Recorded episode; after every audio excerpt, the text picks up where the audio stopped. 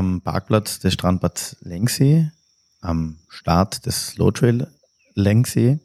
Und äh, ich freue mich sehr, dass du mit mir heute diesen Weg gehst. Und du, das ist, äh, du bist Julia Funk, du bist äh, Historikerin, du bist Lehrerin, du bist in der Gegend auch aufgewachsen.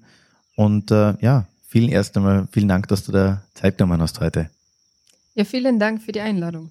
Ja, bevor wir losgehen, warum studiert man Geschichte? Äh, heutzutage ändert sich doch alles so schnell und in dem Podcast geht es ja um das Thema Zeit und die Zeit fliegt ja jetzt mehr als sonst, oder? Ja, schon. Aber man sollte die Geschichte kennen und vor allem ein bisschen seine Umgebung kennen, lernen. Und das kann man sehr gut, indem man das Ganze ein bisschen abgeht, ein bisschen wandert und sich die ganze Aussicht anschaut. Und bei uns in dem Fall ist das jetzt der herrliche Lengsee. Ja, vielleicht, wir gehen jetzt einfach mal los, hätte ich gesagt.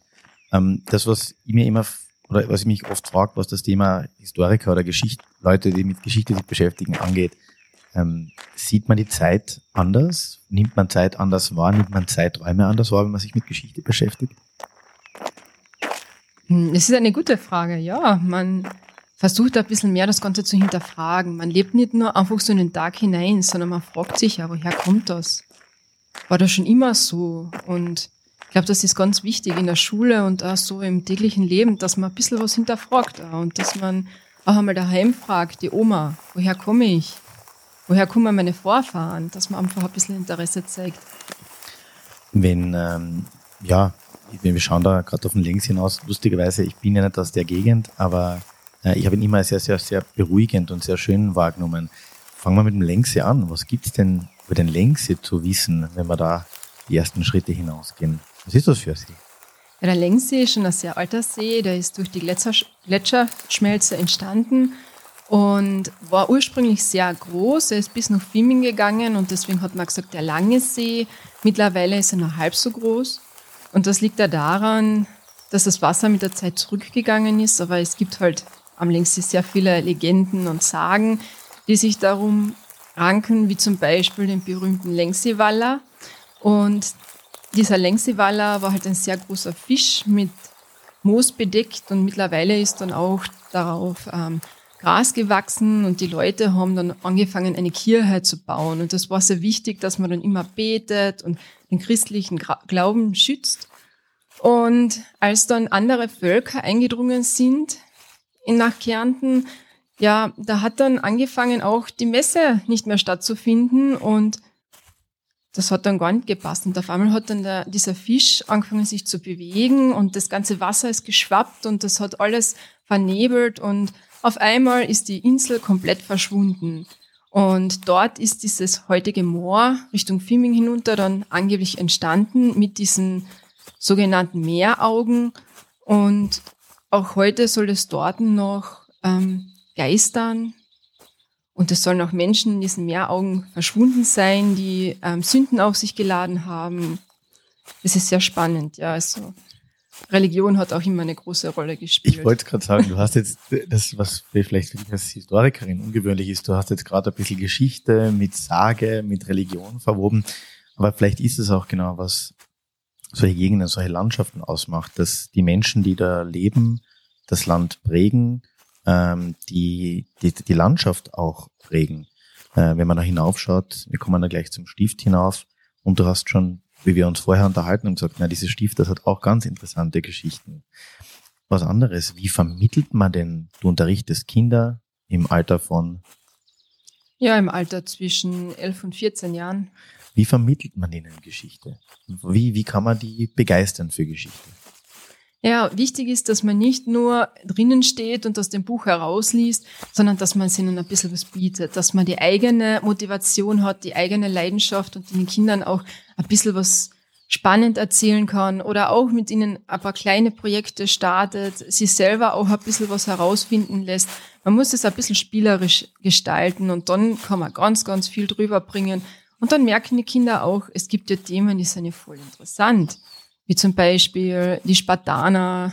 Kinder haben vorher nicht gewusst, wer sind die und auf einmal war da das ganz eine große Diskussion. Warum gibt es die nicht mehr? Boah, die waren so ein cooles Volk. Und das muss man ein bisschen drüber bringen.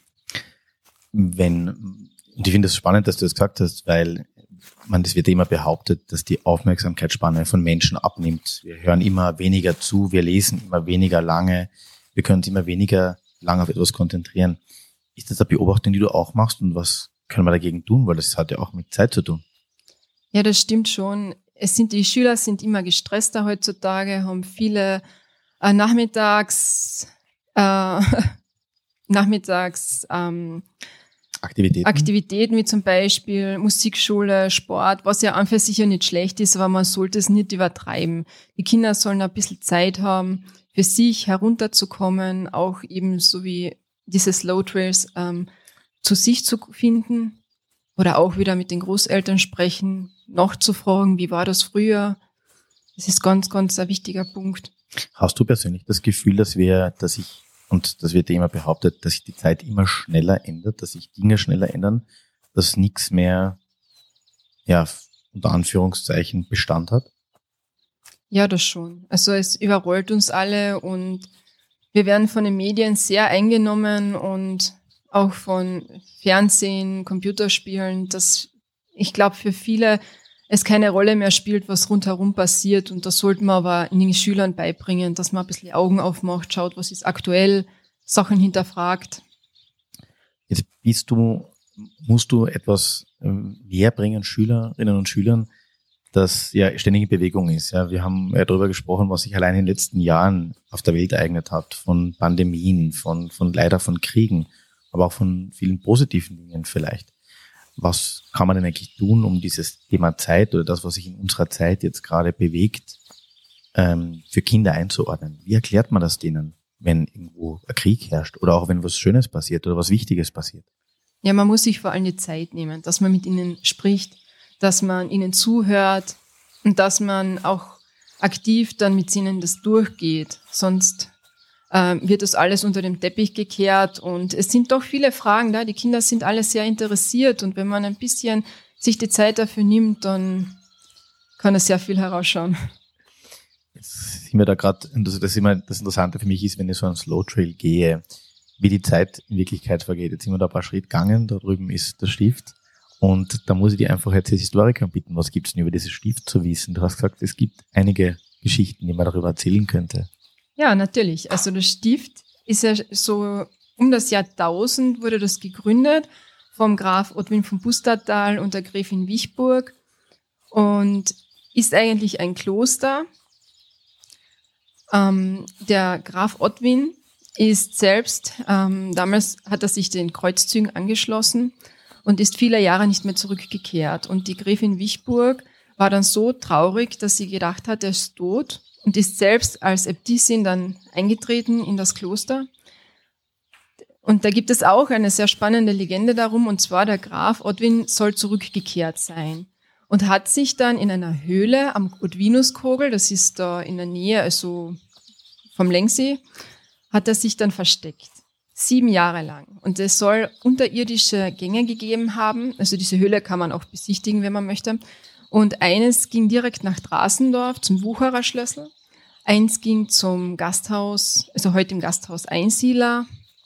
Und ein Weg soll direkt in das Stift geführt haben, wo die Nonnen ihn versorgt haben. Nur die Gräfin soll nichts gewusst haben.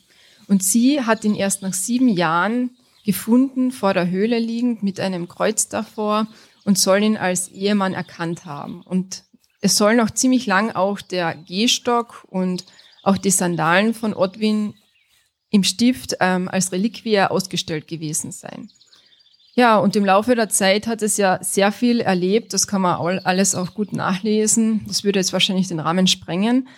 Aber wurde dann schließlich ähm, so um das 19. Jahrhundert wurde es dann komplett umgebaut mit einer Orangerie, unter anderem eben von der Familie Ecker, die ja auch ähm, um den Längsee sehr viel gekauft haben und an sich genommen haben und auch natürlich für die Treibacher Industrie zuständig sind, die jetzt heute im Althofen ist. Und man merkt, der, der Parkplatz da ist voll. Äh, es herrscht reges Leben, weil das wird auch als Bildungshaus äh, mittlerweile verwendet. Ich glaube, man kann tolle Seminare drinnen verbringen. Genau, es war schon immer eine Erziehungs- und Bildungsanstalt über, über die Entwicklung des Stifts hinweg immer wieder und Es hat auch die Hauswirtschaftsschule darin gegeben, jahrelang. Mittlerweile ist sie ja in St. Veit. Also ja, Bildung steht immer an sehr hoher Stelle. Es ist ein Benediktinerkloster und das gehört da dazu. Vielleicht, ich glaube, wir gehen jetzt einfach hinunter. Es geht aus der Senke durch einen kleinen Waldabschnitt durch ähm, Richtung Rottenstein, wenn ich mich nicht ganz täusche. Da habe ich mich eingelesen. Ja, du hast, wir haben es vorher schon mal angesprochen, Kinder interessieren sich. Welche Fragen stellen die Kinder dir zum Thema Zeit oder zum Thema Geschichte? Was interessiert sie besonders? Ja, ein großes Thema ist natürlich immer der Nationalsozialismus. Allerdings ist das erst Stoff der vierten Klasse. Ich gehe trotzdem gerne ein bisschen drauf ein, aber jetzt nicht äh, so detailreich wie dann ähm, im Laufe der Schule. Ja, aber man kann sie auch darauf hinlenken, eben ein bisschen die Regionalgeschichte zu erforschen, ihre eigene Geschichte einmal zu Hause zu fragen. Was ist meine Geschichte? Wer gehört zu mir? Das ist sehr wichtig, ja.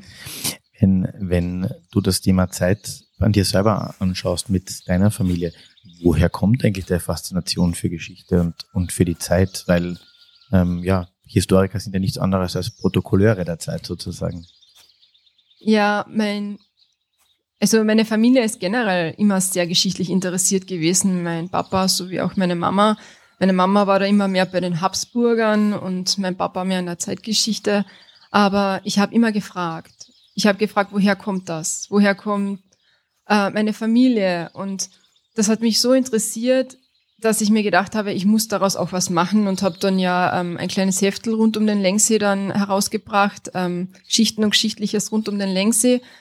Und ja. Das kommen wir gleich nochmal zu sprechen, aber danke, dass du du hast kurz angesprochen. Ich freue mich schon, dass, es, dass ich dazu eine Frage stellen darf. Ihr habt jetzt unterbrochen, Entschuldigung. Ja, alles gut. ja, und jetzt im Moment versuche ich auch ähm, meine eigene Wurzeln zu erforschen, habe einige ähm, Interviews mit Sudetendeutschen geführt, die vertrieben wurden und in Kärnten ansässig wurden. Und da versuchen wir jetzt mit den ähm, Sudetendeutschen Verein gemeinsam ein Buch herauszubringen, das dann demnächst erscheinen wird mit dem Titel Erinnerungen.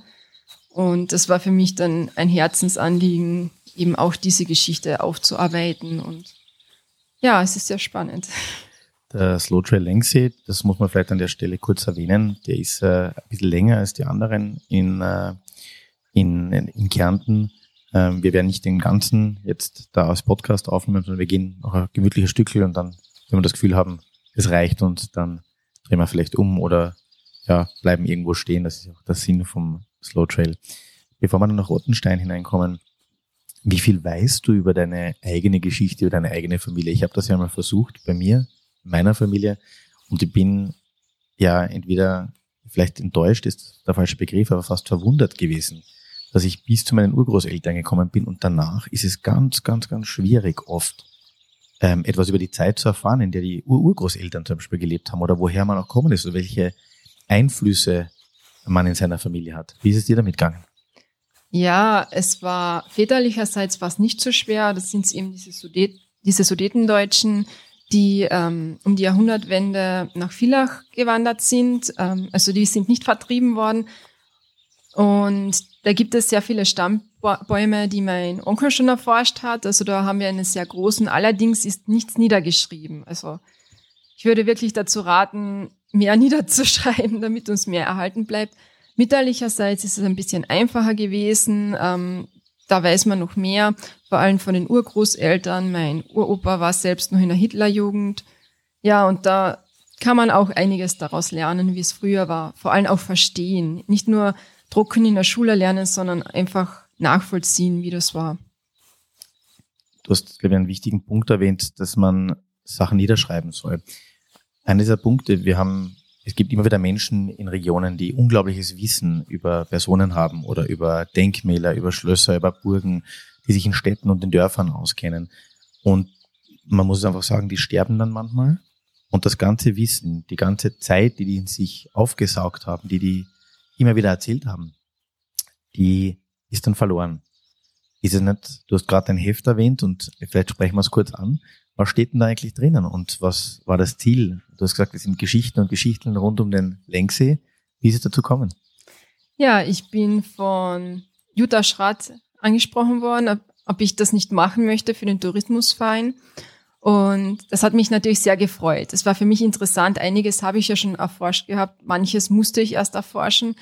Und es soll einfach ein kleiner, ein kleines Büchlein zur Hand sein, wenn man sich entschließt, eben eine Runde um den Längsee zu spazieren. Man hat viele schöne Gebäude, man hat den Längsee und dass man zu allen eine kleine Geschichte hat oder einen kleinen Input über das Geschichtliche. Und ja, das ist einfach ganz simpel formuliert, dass es jeder verstehen kann. Es soll nicht hoch wissenschaftlich sein, sondern einfach interessant und spannend und man kann ein bisschen was lernen, was entdecken und erleben. Den Nachnamen Schratt, den du kurz erwähnt hast, der spielt auch in einem Heft eine ganz besondere Rolle und das war, muss sagen, eine meiner Lieblingsgeschichten, die da drinnen ist. Aber das lasse ich dich erzählen, weil wir gehen, sind ja gerade beim Stift vorbeigegangen. Wir gehen da jetzt Richtung Drasendorf, da kommst du ja her und äh, die Geschichte der Katharina Schratt, die spielt ja bei dir eine Rolle. Genau, wir haben auch um den Längsi das sogenannte Schrattenfeld und das hat eine, einen Bezug zu Katharina Schratt, die ähm, die Geliebte des Kaisers Franz, Franz Josef war. Und zwar die Kaiserin Elisabeth hat sie ein bisschen so dem Kaiser zugespielt. Sie war eine junge und schöne Schauspielerin mit Humor und das hat den Kaiser auch gut gefallen. Und ja, es wird auch zum Beispiel in Büchern wie von ähm, Georg Markus ja beschrieben, dass eine Liebesbeziehung bestanden hat. Und das glaube ich persönlich auch, da der Kaiser ja in gewissen Briefen darum bittet, dass sie sich nicht die Mühe machen soll, in der Früh sich anzuziehen, anzukleiden. Und ich glaube, das ist schon ziemlich eindeutig. Und das ist Schrattenfeld heißt deshalb Schrattenfeld, weil Katharina Schratt für ihren Bruder auch eine Landwirtschaft wollte. Der eine Bruder, der hat das Elternhaus geerbt, der andere Bruder hatte nichts und da hat sie dann mehr oder weniger den Kaiser darum gebeten, dass er vielleicht was springen lassen könnte, um ihm auch was zu ermöglichen. Und so ist eigentlich ursprünglich dieses Schrattenfeld entstanden. Die Ländereien wurden an den Herrn Schratt übergeben und auch heute noch gibt es hier viel an Tourismus, Frühstückspensionen, Hotels und es ist auch sehr interessant. Man kann mit den Menschen dort reden und ein bisschen was darüber erfahren. Und auch selbst die Kaiserin hat dann ein Gedicht über die liebe Frau Schratt. Das nicht sehr freundlich war, muss man sagen. Genau, verfasst. Also wenn ich kurz eine Zeile zitiere, ähm, sie schnürt ihren Bauch sich in Korsett, dass alle Nähte krachen, die arme dicke Schratt. Also das kann man wohl nachlesen. Also, was, was ganz interessant ist, weil wir haben ja früher über diese Geschichte schon kurz geschmunzelt, dass auch unsere Royals, die österreichischen, die es ja in der Form nicht mehr gibt, offenbar so ihre Themen gehabt haben, die auch diese Gegend geprägt haben oder zumindest für die eine oder andere Geschichte gesorgt haben. Du hast ähm, über mehrere Familien gesprochen, die das, die diesen, äh, die, die Umgebung äh, beeinflusst haben. Die Familie Egger spielt eine ganz große Rolle. Ähm, ja, wir, wir gehen jetzt da Richtung Drasendorf in Wirklichkeit schon. Ähm, sehr schön, sehr ruhig, sehr idyllisch, muss ich sagen. Ähm, ja, vielleicht magst du dazu noch was erzählen oder was gibt es über diesen Teil des Slow Trails jetzt zu wissen? Ja, genau. Also Drasendorf, ja, die Familie Ecker, speziell eben Treibacher Industrie, die hat ja, hatte einen großen Aufschwung in der Eisengewinnung, Hüttenberg und hat dann angefangen, weil es ja naheliegend war, auch eben in St. Georg am Längsee einiges anzukaufen, wie zum Beispiel eben das Stift, das sie umgebaut haben, dann Rottenstein, das wir gerade gesehen haben, ähm, hat auch äh, ähm, Äcker bauen lassen, dann im Wohlschadwald die Wohlschadkirche, stammt auch von Ecker und das Wucherer Schlüssel, das wurde dann auch gekauft und das ist natürlich irgendwann wieder alles ähm, aus den Familien bis jetzt geglitten, aber man merkt den Zusammenhang in unserer Region. Du hast ähm, gerade entglitten. Das ist schon interessant, oder? Und dafür wahrscheinlich für dich als Historikerin interessant, dass es Namen gibt, die tauchen dann irgendwo in Geschichtsbüchern auf, prägen Jahrzehnte oder Jahrhunderte lang äh, Landschaften, ganze Länder und dann verschwinden sie einfach wieder. Wie erklärt man das zum Beispiel an Kindern oder interessieren sich Kinder für sowas überhaupt? für Menschen, die früher einmal Macht und Geld gehabt haben? Ja, das ist eine gute Frage. ähm, ja, man versucht den Kindern einfach das Ganze darzustellen. Es hat ja auch immer wieder Krisen gegeben in der Zeit und Aufschwung und Niedergang von Familien. Das gehört dazu. Wobei man ja sagen muss, die Treibacher Industrie AG ist ja jetzt für uns heute noch ziemlich wichtig und ziemlich bekannt. Und das ist dann fast unvorstellbar, wie viel die im Besitz hatten. Und das kann man dann schon ganz gut darstellen und ihnen zeigen, wie sich die Geschichte im Laufe der Zeit verändert hat. Wir haben jetzt schon einiges geredet. Da unten ist eine wunderschöne Aussichtsplattform, wo man jetzt quasi von ja, Nordosten, muss ich jetzt richtigerweise sagen, über den Längse hinunterschaut. Jetzt muss ich die persönlich was fragen. Wie gehst du selber mit dem Zeit, Thema Zeit um? Für was verwendest du Zeit? Für was nutzt du Zeit? Und wann lässt du dir Zeit? Interessant, ja.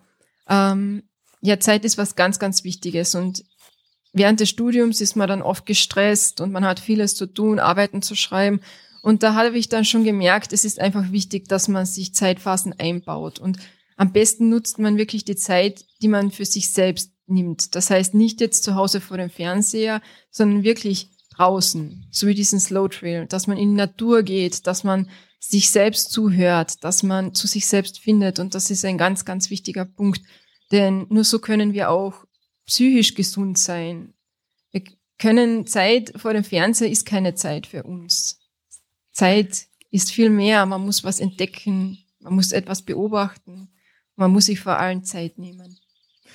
Ich muss, ich habe da lustige Begebenheit aus meiner Vergangenheit. Ich habe einmal ein Gespräch mit einem Historiker geführt auf der Universität Klagenfurt und da ist es um Mobiltelefone gegangen und unter Anführungszeichen, glaube ich, da haben wir eine Umfrage gemacht, wer welches Mobiltelefon hat. Er hat gesagt, er hat kein Mobiltelefon.